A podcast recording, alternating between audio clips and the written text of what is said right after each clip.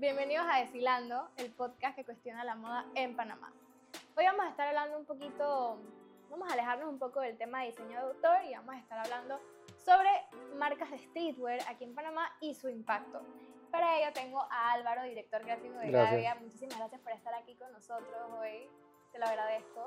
Cuéntanos un poquito, Bueno, pues, gracias Andrea por la invitación, gracias por eh, pensar en Gadia para, bueno, compartir un poquito de información y, y- y esta información que le funciona a las personas, ¿no? Claro, Para sí. cualquier persona que quiere iniciar una marca o, o los que ya tienen una o los que les gusta esto, pues que conozcan un poquito más de qué se trata todo este mundo, ¿no? sí, nos Es vamos, muy chévere. vamos a estar hablando sobre todo el tema de los negocios, las inversiones, la logística, todo el tema de los proveedores, dónde producir, la importancia cultural, ¿no? ese factor de, de- el tema de, de estas marcas, de cómo lo asociamos nuevamente al skateboard a diferentes, eh, Sí, diferentes escenas. es- exacto, Diferentes escenas. Y bueno, vamos a, sin más preámbulo, a empezar el podcast, el último del año de Deshilando. Así que un honor y sin más Bueno, preámbulo. el honor es mío, en verdad. No, el honor es mío. Ah, bueno, mío. Ah, mío. Ok, dale, tuyo. Bueno, cuéntanos un poquito de Gadia. Ok, mira, para contarte de Gadia, pues tengo que contarte un poquito de mí porque pues, la marca nace por una idea que yo tuve. Eh, realmente fue una idea que tenía hace muchos años, pero bueno, hasta hace alrededor de cuatro años eh, fue que nació. Pero digamos que todo el interés viene desde muy joven porque eh, desde los 13, 14 años que yo eh, he estado practicando skateboarding, eh, me ha influenciado mucho la cultura que, que está relacionada al skate, ¿no?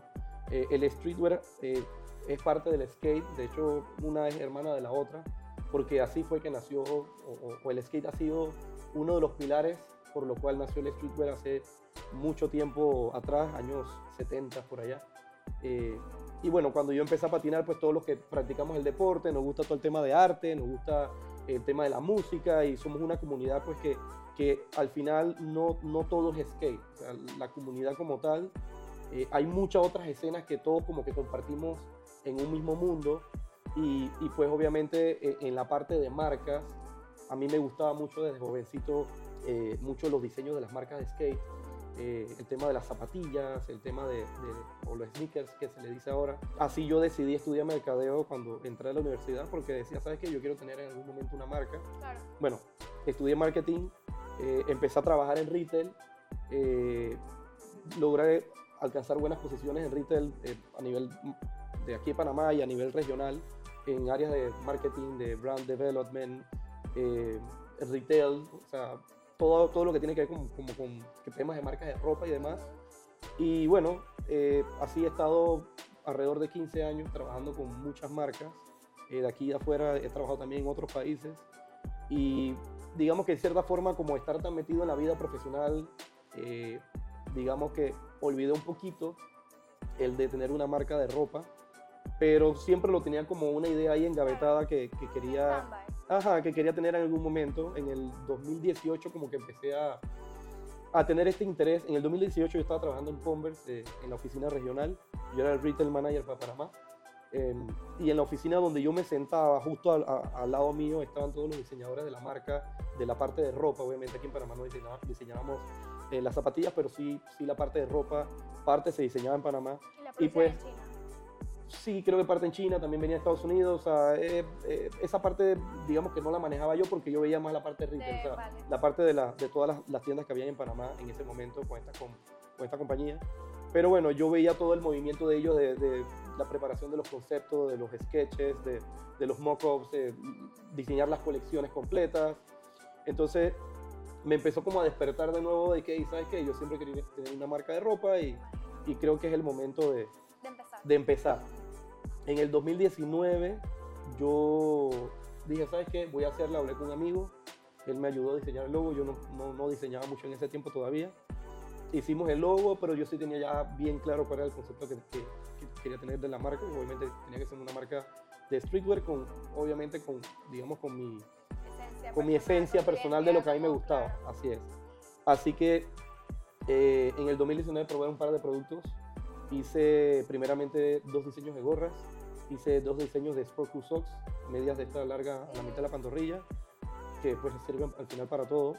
Y ahí como que no estaba muy seguro cómo quería crear la marca y eso. En el 2020, con este tema de la pandemia, eh, había mucho tiempo libre, yo no estaba trabajando en ese momento, así que digamos me dediqué full a trabajar para la marca, empecé a fabricar, eh, perdón, empecé a investi- investigar mar- eh, marcas de afuera, cómo hacían, eh, tal vez dónde fabricaban, eh, cómo trabajar o crear una marca ya como bien de cero, porque a pesar de que ya yo trabajaba con marcas, al final tú nunca terminas de aprender Claro, no. nada. eh, Todos los días uno va aprendiendo cosas nuevas y eso es lo más Exacto. interesante y más en este.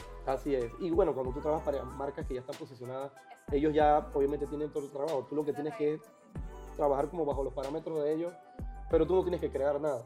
En mi caso, pues yo tenía que empezar de cero Claro. a crear todo.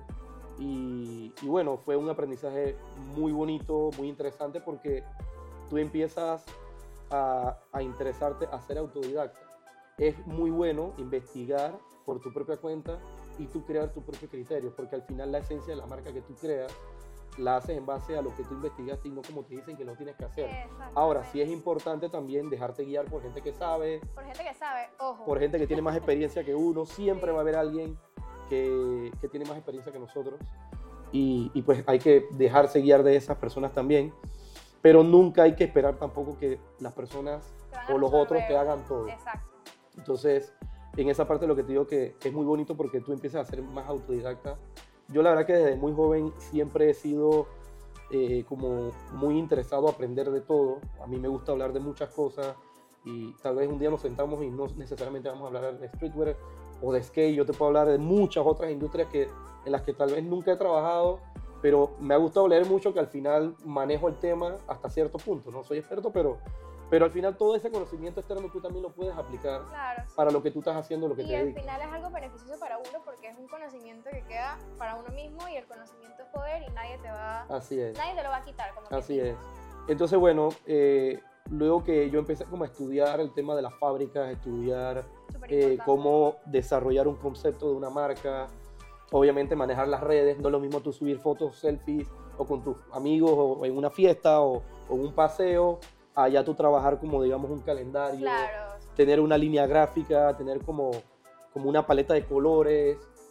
Digo, hay una infinidad de, de temas que, que se tienen que, que manejar cuando ya tú tienes una marca de ropa. Y si tú tienes una ambición de llevarla a un nivel, digamos, con un concepto bien internacionalizado, pues con más razón, ¿no? Para no quedarte como que, bueno, lo hice hasta aquí. Y ya me quedé hasta ahí y no avancé. ¿no? Exacto, la idea es siempre eh, querer más. Querer más, tener un contenido de calidad, Así es, asesorarse bien, aprender, estudiar, o sea, eso es lo más importante, investigar sobre todo. así es. Y bueno, ahora que me comentas sobre el tema de, de tus inicios, me imagino que tenías mucho miedo, ¿no? Porque parte de que Sí, hay, que tener una inversión principal, uno no sabe si al final. ¿qué pasa si hago esto y no resulta como yo quiero? Eh, voy a perder plata, voy a perder dinero, cómo me desenvuelvo en el, en el, en el sector, dónde consigo mis, mis, mis proveedores, dónde consigo los insumos, que yo creo que como marca, antes de iniciar, tú a plantearte que quiero establecer una marca aquí en Panamá o a nivel Latinoamérica, tengo que estar consciente de quiénes son mis competencias, dónde puedo conseguir los proveedores, insumos, me imagino que eso te costó, ¿no? Sí, claro, toma tiempo y, y dinero, Claro. esfuerzo eh, y hasta rabias también, Me porque hay, hay de todo, hay de todo. sí, Hay de todo. Yo pienso que, bueno, cuando alguien quiere crear una marca, lo primero que tiene que estar claro es que emprender es un reto. Sí, eh, emprender no es fácil es pero se puede lograr. Es divertido, emprender es Te divertido, entretiene, o sea, entretiene. y, y se supone que cuando tú vas a emprender en algo, tú vas a emprender en algo que a ti te gusta. Claro. Tú no vas a emprender en algo que, o sea, si a mí no me gusta, qué sé yo, eh, un, un- un rubro que, en el que yo nunca me voy a sentir cómodo, yo no voy a emprender en ese rubro. O tendrá que dar mucho dinero para yo decir, ¿sabes qué? Me voy a meter en ese rubro. Digo, uno, uno emprende también con, con la ilusión de, de- de tener ganancias y de tener rentabilidad. Pero también hay que estar claro que empezar un negocio de cero y más a este nivel de, de emprendimiento en donde no trabajas con un capital tan grande, eh, tú tienes que entender que es, es poco a poco y tal vez al principio no vas a ver la ganancia. Eh, ojalá sí pase, han habido emprendimientos que desde desde el día uno ven la ganancia boom, y ojalá todo el que emprenda eh, tenga esa bonita experiencia de ese punto de vista. Pero si no es así, no es que no sea bonita, sino que simplemente es de otro tipo, ¿no? Y yo pienso que en este momento hay mucho, mucha oportunidad y muchas opciones de emprender muchos negocios porque ya tenemos internet tan fácil a la palma de la mano que en los tiempos, digo, cuando yo estaba adolescente no existían smartphones. Entonces, tirando la cédula violentamente. Violentamente. es, que, es, que, es así. Entonces, hoy día toda la información tú la consigues en el internet. Hoy día es más fácil acceder a ella y de alguna forma eso también te ayuda a que tú eh, logres un camino que sea más fácil. Pero emprender es muy bonito. No, no, hay nada más gratificante de decir lo logré y hasta las personas más exitosas del mundo han fracasado muchas veces antes de lograr el éxito. Entonces, eh, el fracaso no es un sinónimo de algo negativo, sino es un sinónimo de que estás avanzando cada vez. Y bueno, ahora, que hablamos un poco del tema de los fracasos, eh, un poco de esos eh, obstáculos que muchas veces se nos presentan en el camino al momento de emprender, tú como persona y con tu marca, ¿cuáles han sido esos principales obstáculos que has tenido al momento de, iniciar con tu marca o durante el proceso o incluso ahora que ya han pasado un par de años desde que iniciaste? Mira, yo pienso que una parte es, digamos, el, el aprendizaje que vas teniendo. Mientras más rápido te dedicas o te enfocas a hacer las cosas de lo mejor, la mejor manera, menos obstáculos te encuentras en el camino. Cuando haces las cosas sin planificar, cuando no manejas un presupuesto, cuando no te preparas bien antes de, digamos, de tirar un drop, entonces probablemente te vas a encontrar con más obstáculos porque se te pueden avecinar cosas que no, no, no, no estabas previendo en el momento. ¿Y como cuáles, como cuáles pueden ser esos obstáculos? Eh, digamos, una, una producción, digamos, de fotografía o un comercial que no genere un impacto que tú esperes o de repente no saber cómo lograr que tu contenido se vuelva un poco viral para que tú logres de repente eh, no tener que invertir tanto en publicidad, sino que el contenido se comparta porque a la gente le gusta, porque la gente se siente identificada y no porque simplemente eh, te toca hacer publicidad porque de otra forma pues no lograste llegarle a mucha gente. Eh, otro obstáculo puede ser que el producto que tú lances no tenga buena calidad y al final cuando este cliente prueba el producto, o sea, es decir, lo compra, luego esa persona dice en su, en su, en su, en ellos en sí dicen no me gustó mucho, tal vez ya no le compro de nuevo. Claro, Exacto. No, no, generas esa fidelidad con el cliente. Exacto. Que eso es súper importante en el tema de la calidad. Así es. Entonces eso, eso es, lo, es la parte que, bueno, como hace un rato te dije, de que a la hora de tú empezar un negocio, tienes que estudiarlo muy bien primero. Para evitar ese tipo de... ¿Y cómo estudiarlo bien? Por lo menos en el tema de ropa, probar productos, probar muestras, eh, probar las piezas, eh, tal vez si, si, tienes que dársela a alguna persona también para que la pruebe por ella, para que tenga como un criterio diferente al tuyo y te pueda dar feedback. Eh, no por buscar de repente la economía o la rentabilidad en un drop, irte con el proveedor que te cobre más barato, porque a veces... Lo barato sale caro. Así es. Y eso es algo que mucha gente dice, no, pero es que en tal lugar lo hacen más barato, sí, pero de repente las fotos no son tan buenas o, o la, serigrafía se le va muy rápido, o la tela después de dos, tres lavadas, el producto eh, ya se, se achica o, el cuello se, se, golpea. Se llena de pelusa. Así es.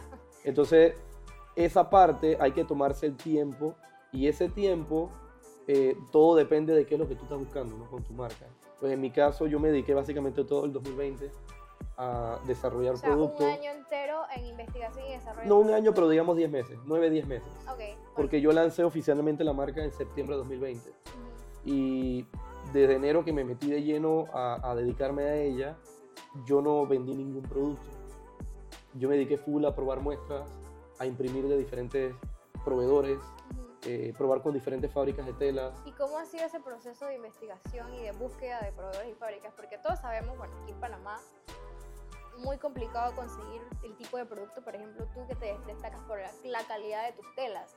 Aquí en Panamá o a nivel latinoamericano es muy complicado conseguir ese tipo de, suppliers. Entonces, ¿cómo ha sido ese proceso de búsqueda y de investigación? Porque imagino que fue bastante complicado. Sí, bueno, tomó tiempo y, dinero porque al final cuando tú pides muestras a la fábrica, eso es un dinero, que tú vas a invertir y ese producto tú no lo vas, esa muestra tú no la vas, a vender. simplemente para y tú tienes que pedir de una fábrica, por lo general, fábrica con diferentes composiciones de tejidos de algodón y poliéster, ¿no? hay unos, hay unos tejidos que tienen más algodón, menos poliéster, otros más poliéster, menos algodón. O algodón El tipo- orgánico. exacto, reciclado, algodón orgánico cuando usan Diferentes ARPET, eh, que es como recycle poliéster, que es como utilizan eh, las botellas plásticas recicladas. Eh, también está el tipo de fitting, el tipo de costura, los refuerzos en el cuello, las mangas, el, el largo de la manga, si son retail fit, si son slim fit, si son Tailor fit, oversize. oversize, box size, de Exacto. todo. Todos los Entonces, sizes a veces una fábrica te dice, no, nosotros somos retail fit, pero cuando te trae el t-shirt, el No, t-shirt es no, que no te- es mucho más pegado o es de repente más holgado, pero de repente la tela es muy, muy delgada. Hay algunas telas que la serigrafía de repente hasta no les funciona muy bien. Sí. Eh, hay, hay muchas cosas, ¿no? Realmente si tú te pones a investigar en internet, eh, vas a encontrar que la mayoría de las fábricas, o, o por lo menos las fábricas que mm, comúnmente o mayormente se conocen, están o en Perú, hay en Colombia, eh, hay en Centroamérica, hay en Norteamérica, y bueno, tienes a China también, o el Oriente por allá, Sí. que, que también consigues muchas muchas eh, fábricas. Eh, todo depende de qué tipo de producto también quieres desarrollar, ¿no? Eh, en mi caso, pues yo utilizo un algodón 100% cosechado, tejido, hilado, todo en Los Ángeles.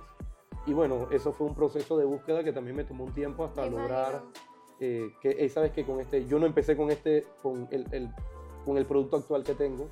Yo empecé con un producto que era muy bueno, pero era un algodón más liviano, era más suave, eh, pero no era como el, el tipo de calidad premium que yo estaba No, y buscando. me imagino que también, sobre todo, hay, hay muchas fábricas que no, te dicen que no, no te van a hacer porque a lo mejor requieren un MOQ, un minimum 100%. order quantity, Sí. o te dicen es que no, nosotros trabajamos para marcas un poco más grandes, o sea, es un- son diferentes obstáculos que uno va viendo y que donde yo como marca, porque al fin y al cabo una marca pequeña a comparación de una marca, a lo mejor un Zara, un Pull&Bear, etcétera, estas eh, tiendas grandes. Ellos fabrican decenas y millares de, de Y muchas Mucho. veces, muchas veces para una fábrica incluso puede representar una pérdida fabricarte 50 suéteres porque no es a lo que ellos están así es. eh, acostumbrados o no es para lo que ellos están hechos como, produ- como productores, como quien dice, ¿no? como grandes producciones.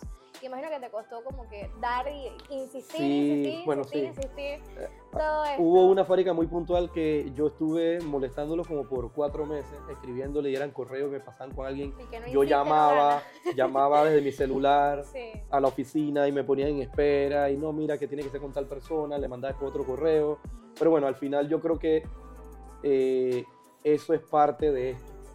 Y al final, después cuando ya tú logras eh, como tener ya tu producto desarrollado final y ya es el que tú empiezas a comercializar, ya tú empiezas a celebrar eso. Y eso es, una, es algo demasiado eh, gratificante Claro. que, que tú dices, bueno, ya tengo este producto la- y que la gente te da el feedback, clientes eh, que no te conocen, sino que compraron porque vieron el post, vieron y entraron a la página y te compraron y luego entonces te, te escriben en un comentario, en un post y que, oye, tu producto es muy bueno, mira, te ganaste un cliente de por vida, etcétera. Entonces, todo eso al final es lo que te hace sentir a ti tan feliz porque dices, Claro. sabes que mi trabajo, que este trabajo que he dedicado por tanto tiempo, eh, ahora yo le estoy viendo los frutos y- y- Sí, no, es verdad. Y es súper importante recalcar que iniciar una marca no es fácil, en absoluto. No, no es fácil, es pero es bonito. sacrificio, es muchísimo sacrificio, mucho dinero, pero que al final, como dices, es muy bonito, es muy gratificante porque al final te llevas una- es un trabajo personal porque al fin y al cabo una marca es, es uno mismo, Exacto. es, es mi representación en ropa, básicamente, como quien dice, ¿no? Y bueno, ahora que tocaste un tema muy importante, el tema de la comercialización aquí en Panamá, eh, tú sabes, me imagino que te has topado un poco con el tema de la cultura, el tema de las marcas locales, el diseño, que a veces las personas no tienen ese conocimiento sobre cuántas marcas panameñas hay. eh, o las acogidas que tienen ese tipo de, de- de marcas que están más asociadas a una subcultura, eh, a una cultura en específico. Entonces cuéntame cómo ha sido esa, Sí. ese tema de Mira, adentrarte a... E- El mercado de Panamá es un mercado bastante peculiar, vamos a Sí. decirlo así. Interesante. Eh, sí, peculiar, interesante, porque, eh, digo, en Panamá nosotros tenemos influencia de, muchas cosas. de mucha muchas cultura. cosas, mucha cultura, pero sí es cierto que algo que yo comenté y mucha gente me lo ha dicho, por lo menos del rubro, el panameño en general eh, tiene mucha influencia obviamente gringa, eh, muy, americana, americana, entonces pues nos gustan mucho las marcas de Estados Unidos, ¿no? Las marcas de Estados Unidos no son las únicas buenas que hay. hay muchas buenas marcas en Centroamérica, Sudamérica, Europa, etc. Entonces, digamos que en Panamá no existía eh, tanto, vamos a decir, como una pequeña industria local o de marcas locales. Esto es un tema que, que bueno, vi en uno de, de tus contenidos previos que el debate de, qué es una marca local y qué no es local, pero... pero yo pienso que sin irnos a la parte tan técnica y hablemos de una parte bastante así como bien básica y sencilla, en Panamá no ha sido un país, y no, y, no lo es tan, tan fuerte, de, de, producir ropa. Eh, Panamá no es un país, un país textil que por ejemplo, a, comparación de Colombia, Colombia sí, obviamente es, un país textil y, y, estos manes allá fabrican, yo fui marketing manager de, de Estudio F ah, eh, y era gerente para la mamá de, de, la marca y bueno, de, las dos de las dos cadenas que tiene Estudio F, que es Estudio F y otra que tiene ELA, que, que es, eh, eh, digamos, Estudio F y ELA es como decir Sara y Stradivarius. Pero versión Colombia. Pero versión Colombia y bueno, versión Latinoamérica, ¿no? Porque hoy día Sara es una de las marcas más grandes de Latinoamérica, productoras, porque ellos fabrican más de la mitad de su mercancía, de sus productos en Colombia. La otra mitad pues fabrican en otras fábricas en otras partes. En muchos lugares como lo hacen cualquier marca famosa americana que tú ves en cualquier boutique en Multiplaza. Entonces, Panamá no es un país textil, no es un país eh, eh, que fabrica ropa, pero si nos vamos a, este, a esta comunidad o a este mercado o a esta industria pequeñita de marcas locales, después de pandemia o a partir de pandemia, antes existían, pero, pero, a partir de pandemia salieron muchas marcas locales eh, de streetwear o de, de, o de franelitas o de si, bisutería y cosas. Nuevamente, sí existían antes, pero ahora hay más. En Panamá antes no había mucho de esto, entonces por ende la gente no creía mucho en un, en un t-shirt que fuese de una marca para O incluso la asociaban a mala calidad. Así es. La asociaban a mala calidad. Es como que esto debe de ser de una mala calidad, de pésima, y se iban al Zara, que es una calidad que es medio cuestionable. Bueno, ahí yo en eso yo, no quiero opinar de ninguna marca, pero, pero y hoy día pues hay muchas marcas locales de t-shirts, streetwear, que si gorras, shorts, eh, lo que sea, que tienen muy buena calidad y, y, están haciendo muy buen trabajo. Y yo personalmente soy de los que piensa que mientras más marcas locales hay, en cierta forma es mejor porque se crea una pequeña industria en donde así el público panameño, o sea, el público local, el cliente local, empieza a creer más en ellas. Antes, cuando no existían muchas marcas locales, eh, las poquitas marcas que podían haber en su momento, yo creo, no lo sé porque no, no, no tengo esa data, pero probablemente no vendían tanto o, o, era muy complicado. Hoy día, como han salido bastantitas marcas locales, la gente hasta por apoyar porque sea mi amigo, pero, pero sabes que está empezando como a circular el producto.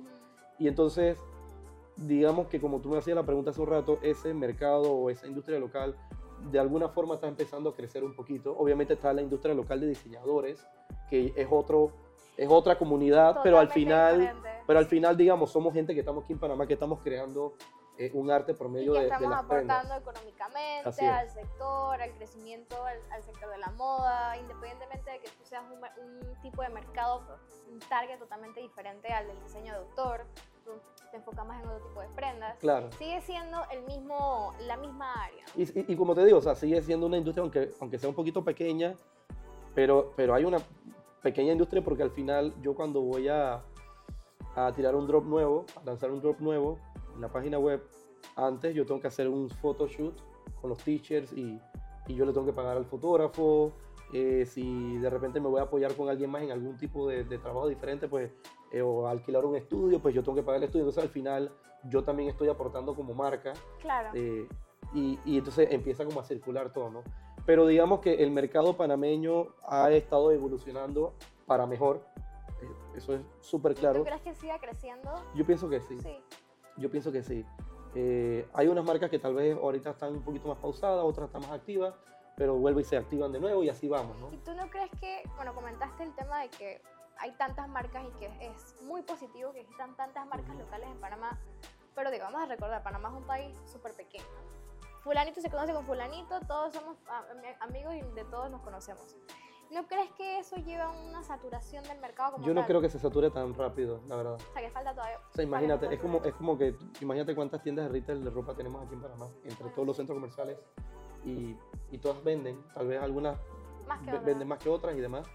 Pero en, en general yo creo que sí hay mercado. Eh, y algo que pues yo he visto a través de estos últimos años es que cada marca tiene un concepto diferente. Claro. Eh, algo muy importante, traten de no copiar, inspírense en, en- en- entre todos, pero, pero cada uno tenga como su idea original. Sí. Pero en este, en este momento creo yo que como que cada marca tiene su concepto diferente, entonces eh, al final, digo, atacan nichos diferentes, ¿no? No, al fin y al cabo es, es muy bueno tener un factor diferenciador porque ti- te tienes que colocar en el sentido de qué tiene mi marca que no tiene la otra. Así es. Y tú am, adentrarte en la necesidad y cubrir una necesidad, específica que te está demandando el cliente como tal. Bueno, yo voy a ofrecer calidad porque el otro no ofrece calidad, pero yo le voy a ofrecer esto más otra cosa, ¿no?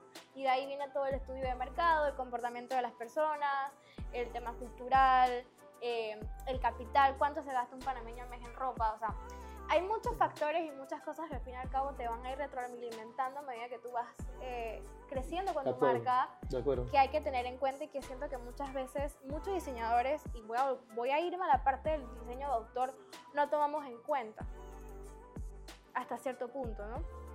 Entonces, al final la rentabilidad, que eso es un tema que quiero contar contigo, a largo plazo a veces se ve pausada porque muchos de estos diseñadores que tienen sus boutiques o que tienen sus ateliers se ven en la necesidad de cerrar porque es como que no me da el capital, no me da la inversión y simplemente no me sale rentable tener una marca aquí en Panamá porque nadie me va a comprar o mi producto es muy caro o no he hecho un estudio de mercado específico y bueno, que era lo que mencionamos en un principio sobre el tema de eh, todo el tema de los obstáculos y qué hay que hacer para evitarlos más que nada.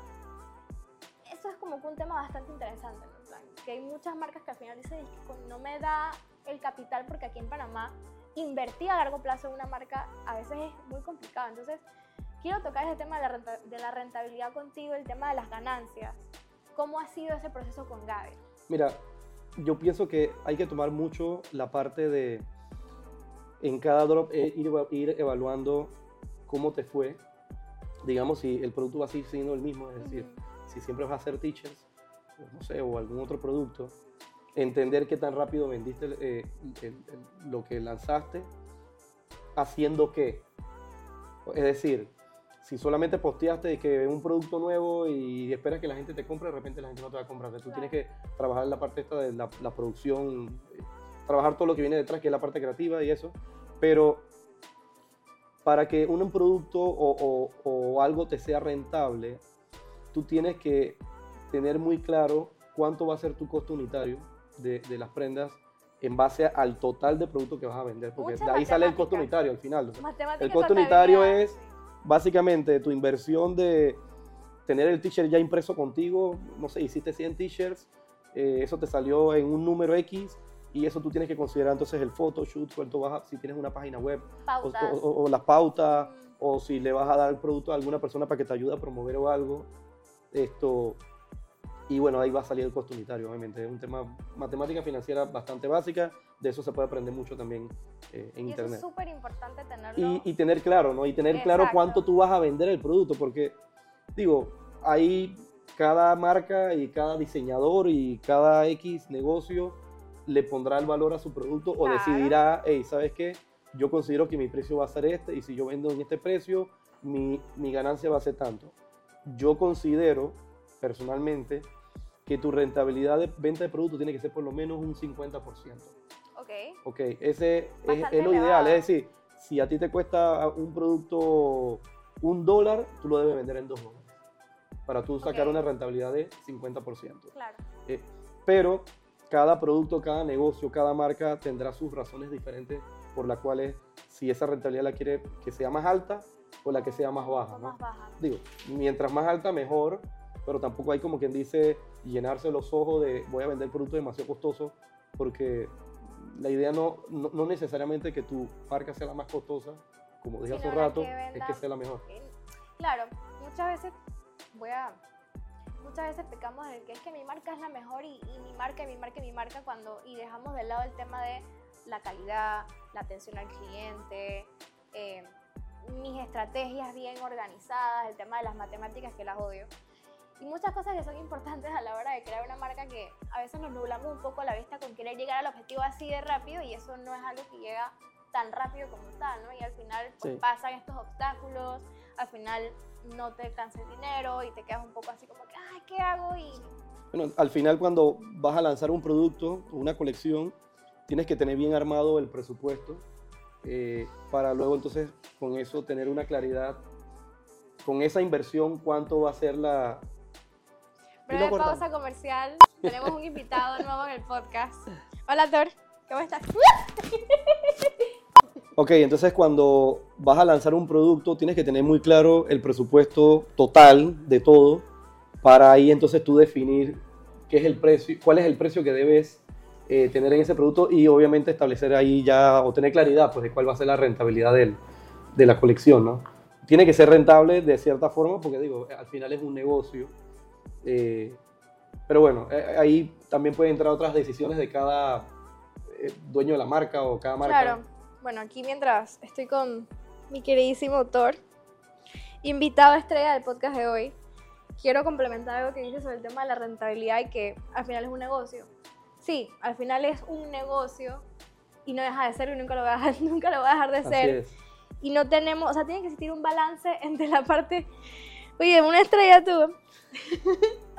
tiene que existir una parte, un balance creativo y negocio, para que, valga la redundancia, tu negocio Así es. sea rentable a la, al- a la escala que lo quieras, a la escala que quieras, básicamente. Y, y- y la parte esta de costos Ujú. Varía mucho también del- dependiendo del, del tipo de marca que eres, ¿no? Por lo menos en el caso de, de Gadia, eh, Gadia utilizaba serigrafía y pues Y digamos que técnicamente con la serigrafía, hablando así como en resumen, mientras más impresiones hagas, el costo unitario de las impresiones eh, lo logras reducir un poco. Claro, claro. sí. Entonces, eh, pero bueno, hay otras marcas que utilizan otro tipo de impresiones Oye, y bueno, eso es algo que tienes que tener claro, ¿no?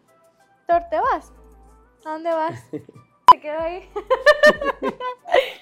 Me voy, pero son inevitables. ¿En qué nos quedamos?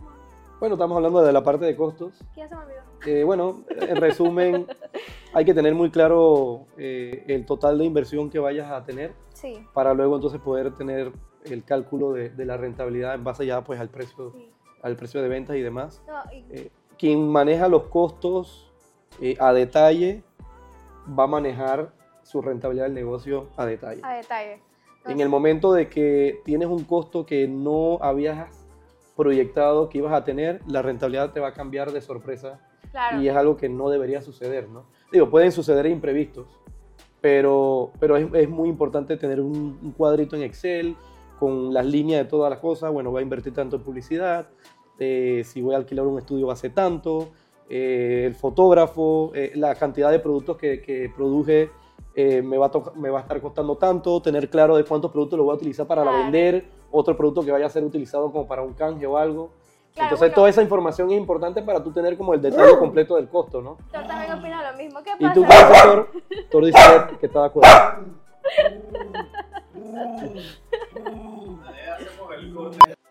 Eso lo va a hacer más interesante. A esa le va a gustar a la gente y la gente se va a reír.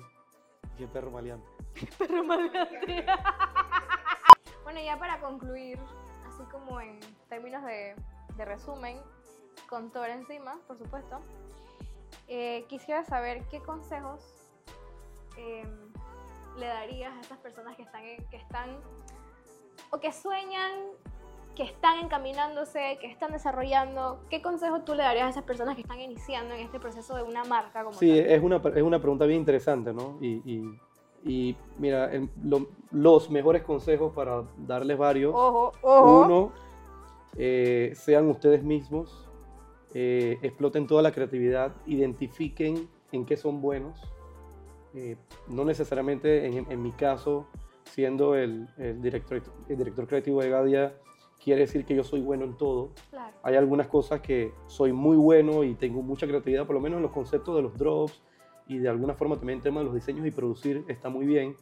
Pero por ejemplo, en las fotos, por más que yo conozco sobre fotografía profesional, yo no soy el que mejor fotos toma. Entonces ahí yo me apoyo con un fotógrafo o con varios porque he tenido la, eh, la bendición de, de tener buenas amistades cercanas eh, que son de los mejores fotógrafos que, que tiene, el, que tiene el país. Networking, Entonces, ¿no? bueno, ahí va otro, ahí va otro, otro consejo, es tener buen networking.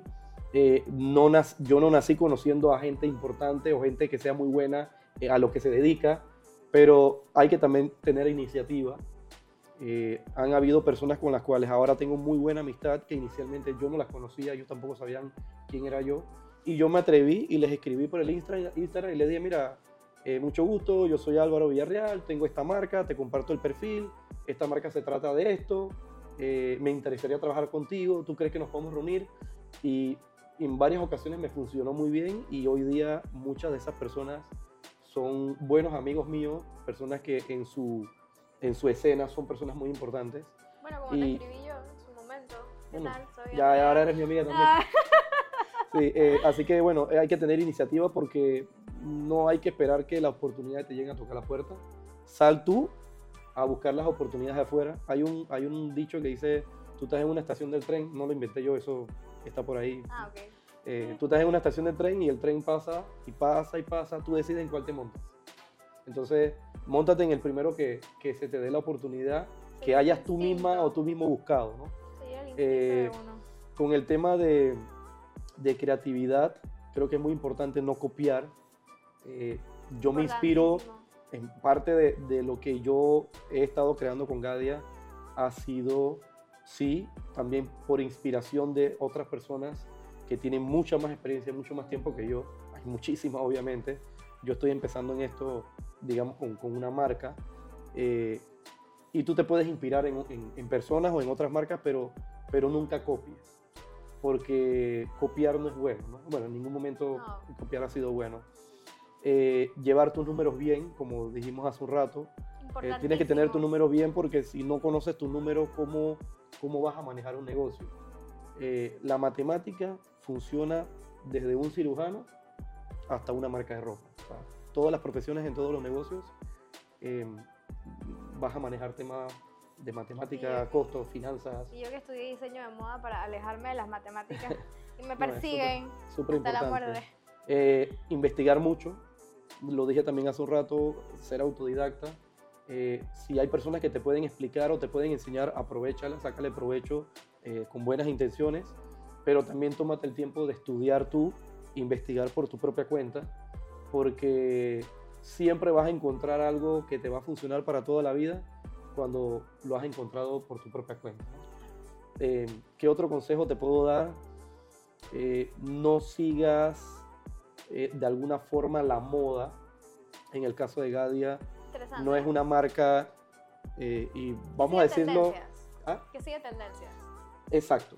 Yo pudiera tal vez tirar un drop en cada inicio de temporada. Bueno, aquí realmente nada más tenemos dos temporadas, que es invierno y verano. No Y tenemos, eh, bueno, Ay, el niño no. ahí está y el niño y la niña El están siempre molestando. Pero eh, no necesariamente tienes que seguir la moda. Han habido marcas, y hay todavía, seguirán habiendo, muchas marcas muy exitosas a nivel global que no siguen tendencias, no siguen moda, no siguen temporada, simplemente son ellas mismas Y, y ellas deciden cuándo lanzan y cuándo no. Y dice, este año voy a lanzar tantas veces y mis colores van a ser amarillo y morado y las otras estarán con una tendencia de que, no sé, otros tonos, ¿no? Son marcas que están tan bien posicionadas que al final su moda es muy atemporal y ellos son las que crean Sí. las tendencias y Así las que sirven de inspiración para marcas más pequeñas. sí. Súper importante también mencionar. Y en mi caso, muy personal, y, y Dios primero sí será, es siempre piensa en grande. El hecho de que se crea una marca aquí en Panamá no quiere decir que una marca no se pueda vender afuera. Claro. Eh, por lo menos en mi caso, pues obviamente yo siempre he mantenido bastante el enfoque de e-commerce. De hecho, pues eh, digamos que es donde mayormente se producen las transacciones. Y cuando tú piensas en grande, tú piensas que tu producto no solamente lo vas a vender aquí en Panamá, sino que también tú lo puedes vender afuera. Pero también para venderlo afuera tienes que tener una imagen que se vea como un producto internacional. algo creíble, algo con Así es. carácter, algo con, Así con, es. con presencia. Así es. Calidad, sobre todo. hay, hay marcas que tienen su estilo, hay otras que tienen otro, eh, puntualmente en el de Gadia es un estilo, digamos, de alguna forma que no es tan, no es como con tantos diseños autóctonos, no, no, no digo que toda la vida va a ser así, las cosas pueden evolucionar. Ujú. La marca ha evolucionado en estos tres años un montón, gracias son a Dios. tres años. Y son no- tres años. No son cinco o seis. Exactamente, ya ha evolucionado bastante, entonces yo creo que también es parte del proceso, ¿no? Ir evolucionando siempre y cuando tú tomas en cuenta, digamos, todos estos consejos que te he dicho anteriormente, como también me lo dijo Toro hace un rato, Y exacto, Eh, todo la marca va a seguir evolucionando ¿no? para mejor. Bueno, ya saben chicos, tomen nota, crean en sus productos porque si ustedes no creen en lo que ustedes están haciendo, nadie más lo hará. Así es. Así que bueno, muchísimas gracias. Pero antes de terminar el podcast de hoy, al principio dijimos que íbamos a regalar un Sí, un- producto de Gavia, ¿verdad? Sí, bueno, vamos a dar un regalito de un long sleeve de Gadia, que fue una colaboración que hizo con Carlos Méndez. Y es un t-shirt muy especial porque de hecho tiene una foto impresa en el, aquí en el, pecho de uno de los conciertos que se hizo con Carlos Méndez en el Teatro, teatro Ateneo de, Ciudad del Saber. Y bueno, es un t-shirt que la verdad que es muy especial porque ha sido una de las mejores colaboraciones que ha hecho la marca con un artista, eh, músico local. Así que pues un regalito ahí para. Ya saben, estén pendientes a la cuenta de Instagram, que más o menos vamos a estar compartiendo qué o cómo vamos a hacer la dinámica. Lo más probable es que sea, coméntenos cuáles han sido sus puntos más importantes, qué les ha parecido el podcast, qué opiniones, qué comentarios tienen con respecto al tema que tocamos el día de hoy. Y vamos a estar sorteando el suétercito entre las personas que nos comenten. Así que ya saben, pendientes a las cuentas de Instagram y muchas gracias por escuchar el tercer episodio de Destilando. Chao. chao.